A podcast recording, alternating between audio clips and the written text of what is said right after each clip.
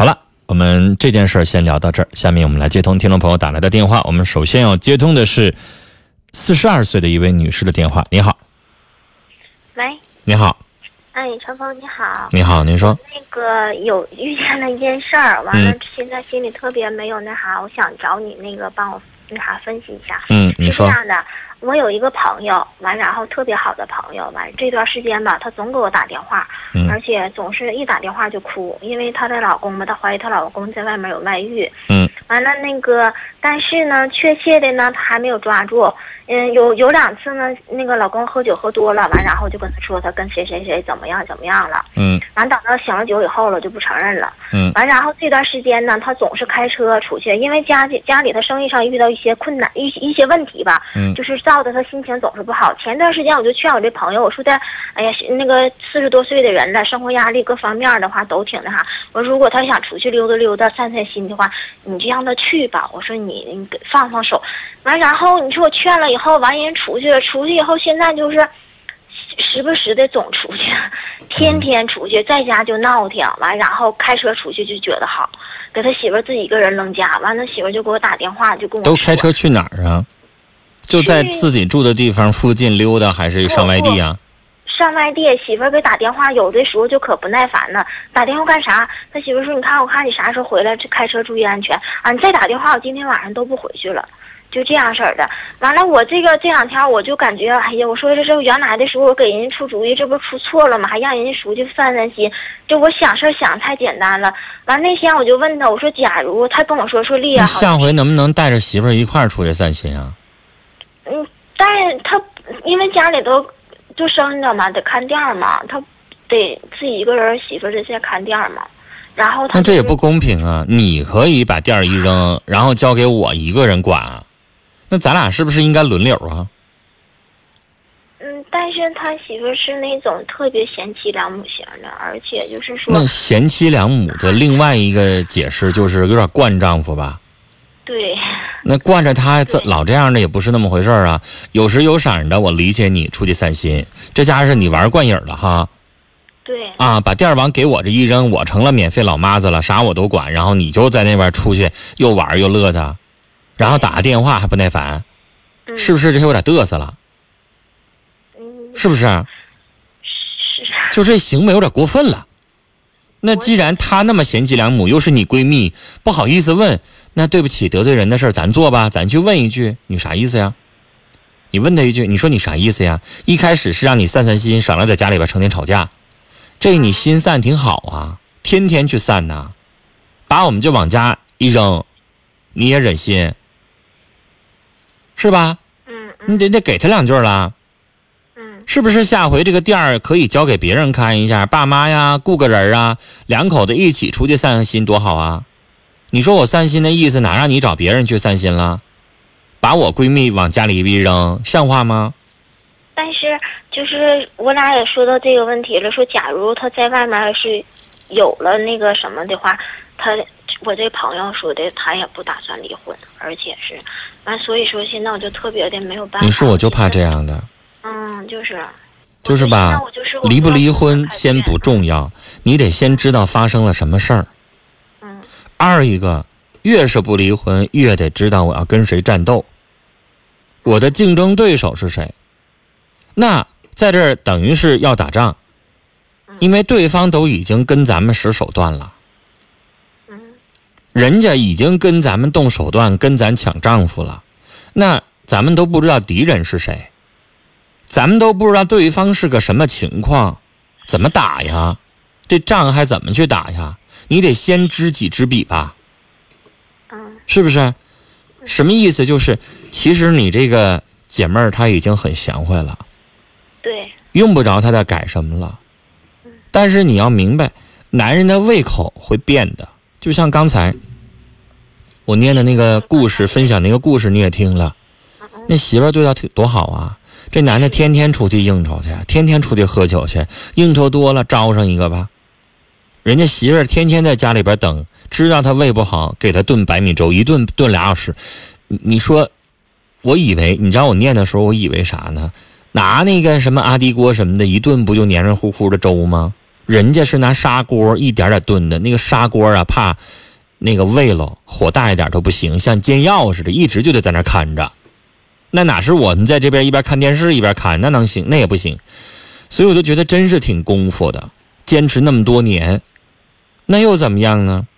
我以前也在节目当中说，女士，我自己是男人，我懂那个道理，就是啥，你知道吗？再漂亮的美女，就把西施娶进家门，十年的时间，我跟你说，西施也照样就看够了，没啥用。那这个男人他就是烦了，厌倦了，外边这个女的可能没有媳妇好。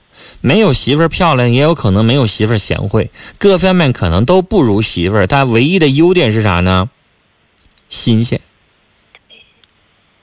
是不是？所以他就有兴趣啊。那，你这个姐妹儿上来就告诉你了，不能离婚，不能离婚，她也得知道现在是个什么状况。这个人到底发展到哪一步了？跟什么样的人，咱是不是得得控制一下呀？咱适当的是不是知道那个小三儿是什么情况？咱也可以动用一点点手段，敲山震虎一下子吧。咱也不能在家里边就永远贤惠下去，啥也不管呢，让人欺负到家门口，啥也不知道，那也不行啊。他那个什么，他喝酒喝多了完，然后就跟他说了，就他全摊牌了，怎么样怎么样？那这是谁呀？说，就是她的丈夫喝酒喝多了。不是，我的意思说她丈夫跟谁呀？她没跟我说完，然后说就那个小三是个什么情况，她也不知道。对，完然后说的话不行，咱就离婚。完了，他就就给我打电话就哭。我现在我就寻思，你说她还不想离婚，完然后我也没办法。你说你还不想离婚，你说我劝深了吧？你说那什么 劝，所以现在特别的。那你是女士，你认为说不离婚就一定得忍着吗？那我也是不想忍呢，但是他是那种就是就是不离婚也不意味着就一定要忍着。嗯。这个家里边谁挣钱，经济大权在谁这儿？家里就是开个店子嘛，完了。两个人都靠这一个店儿是吗？对对对。这个店儿现在实际经营权在谁手里？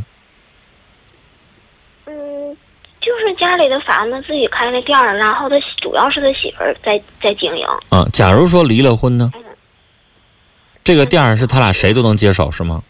对，女士，嗯，你知道什么样的情况下男人会怕吗？嗯，举个例子，两个人夫妻合伙一起干干买卖，啊，但这个买卖，但凡我要撤出来，他必黄，也就意味着就是我要跟你离婚的话，我就得掂量掂量，我没有饭吃了。没有饭吃的话，我在外边跟怎么个女的，人家到时候也不要我，我养不起人家了就。嗯，这个就他没法离开你。嗯，现在你的这个姐妹想要的效果是对方不跟他离婚，然后呢也离不开他，但是如果你要是一点点手段和一点点让对方能够离不开你的地方都没有的话，那。光抱着人大腿求人家有用吗？是，得让得寻思寻思，对方哪块离不开你？嗯。你看刚才这个故事里边，实际上他离不开的是什么呀？一个是一碗习，一个是习惯。二一个是通过这一个习惯，体会到了他原来的妻子才是真心体贴，对他好。身边那个小三儿，那就整不地、整不明白是因为啥了，是吧？年轻的那种想法，对于爱的那种没有经过时间沉淀的那种，那和原配的妻子那又不一样。那有一些东西，他可以去让对方习惯完了之后，然后一旦失去了，他就就觉得好像生活空落落的就不行。但现在似乎他也不是，人家一趟一趟出去，觉得可可 happy 呢哈。对。回到他这儿就烦。对。那女士，你想想，就这种情况，他是不想离了，他不想离好使吗？他不想离就离不了了吗？婚？他说的也不算呢。人家要是死了心就想离婚，上法庭起诉的话，你觉得他不想离好使吗？好使。是不是啊？所以我觉得，既然已经明知道她丈夫在外边有女人，那这个女士，你是不是应该劝她见见律师，先了解了解自己的利益该怎么分配，能抓住的抓住喽，攥在手里头，然后得有个防患未然的意识吧。是不是啊？所有的东西咱们都掌握了，不怕离婚。然后到时候要非离不可的时候，咱们有准备，咱也不怕。然后二一个，他也得调整自己的意识。凭啥那个店就得他一定他守着呀？如果他守着，他能把这个店彻底把住了，对方抢不走，那行。要不然的话，干嘛呢？要是我的话，我也撂挑子。你出去晚上是不是？那店我就甩手，不挣钱就不挣钱。说难听的，我饿不死。我一个女人，我可以没有事业，我可以没有收入，之前存的钱够我花两年三年的了。我看你一个男人，你在外边养个女人，你要是一分钱没有，看哪个女人跟你。不怕。店儿赔了亏了，自己的房子租出去，在家里边养两年歇两年。我一个女人待在家里边两年不工作，谁也说不出来啥。你一个男人两年不工作，你试试，你看哪个女人跟你？怕什么呢？她太善良了，是，他不想跟对方斗斗智斗勇。但是，你想想，光善良，一把鼻涕一把泪的哭有用吗？电视剧里边演的所有成天遇到事情只知道哭的人，只是被人欺负的货，是，一给我打电话就哭。是不是啊？嗯，只有有主意、有手段、强硬的人才能保护自己。光哭，那只能用眼泪想换得对方的怜悯，多被动啊，也没有用啊，是不是啊？那你完全取决于对方是否善良啊。我的意思说，他得保护自己，他得维护自己的权利，然后他得动用一些手段嗯，找找那个女人是谁，是不是应该思前想后的去去跟那个女人交涉一下？嗯，啊、然后掐断这个男人，这个店儿凭啥他就这么一直这样呢？他都可以用一点手段。要想让这个婚姻还能继续维护下去的话，割点肉，让对方也知道疼。其实得用一点手段了，什么都不用就想对方说马上就在那改悔了，不可能也不现实。男人在外边玩的正舒服、正正爽、正 happy 快乐的时候，怎么就突然他就放弃了呢？你不让他疼，你不让他掉一块肉，你不让他知道有点那个那个伤疤的那种感觉，他能吗？是，孩子，你就有的时候，女士，咱光用嘴说都不好使呢。你不把着他，他自己卡跟头，下回到那块儿他就知道害怕了。嗯，所以，嗯、这个你的这个朋友如果继续软弱下去的话，可能最后啥也解决不了，是不是啊？是不是啊？他就只能继续哭，继续被人欺负，那咱瞅着不也着急吗？是，嗯，好，行，跟您聊到这儿啊，说了这么多，还得是当事人啊，最后下这个决定。